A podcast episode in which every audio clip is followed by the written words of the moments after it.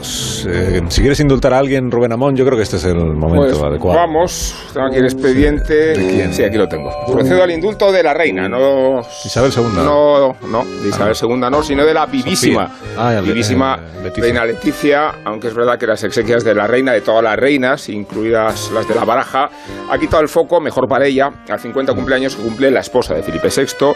Y me declaro partidario, no sé si de la monarquía como tal, pero sí de la reina Leticia, porque es oyente de la cultureta, Carlos, no nos engañemos. De la de la y mañana. porque concedió, no, y porque concedió a este programa, a la única entrevista que se le conoce y se le reconoce. A este programa. Sí, no os al tuyo. propongo el pasaje fundamental de la entrevista.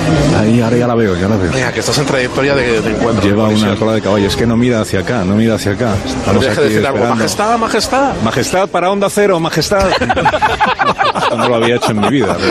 pero no hay manera, ¿eh? Porque es que va, va con una comitiva de, de seguridad. Majestad para onda cero. No, que- es que no me dejan acercarme. Pero sí se acerca la reina. Va a haber Majestad, contacto. ¿cómo ¿eh? está? Buenos días. Contacto. Buenos días. Se ha producido contacto. So- solo, una, solo una pregunta, una pregunta. ¿Es verdad que es usted cultureta?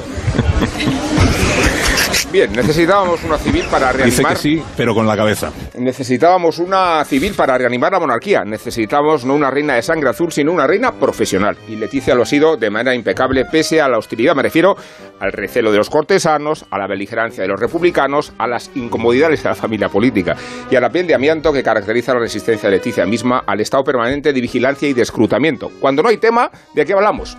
Pues hablamos de Leticia. No se puede defender ni un papa, ni un rey, ni una reina consorte de las habladurías de los medios. Una regla simétrica que Leticia ha comprendido en la resignación y que igual, igual, ha estimulado su camino de perfección. Más todavía cuando se amontonaron los escándalos aledaños y cuando vino a demostrarse que Leticia ha terminado siendo un magnífico fichaje y un argumento inequívoco de la reanimación de la corona que tiene su mejor fruto en el camino al trono con que ha preparado a su hija Leonor.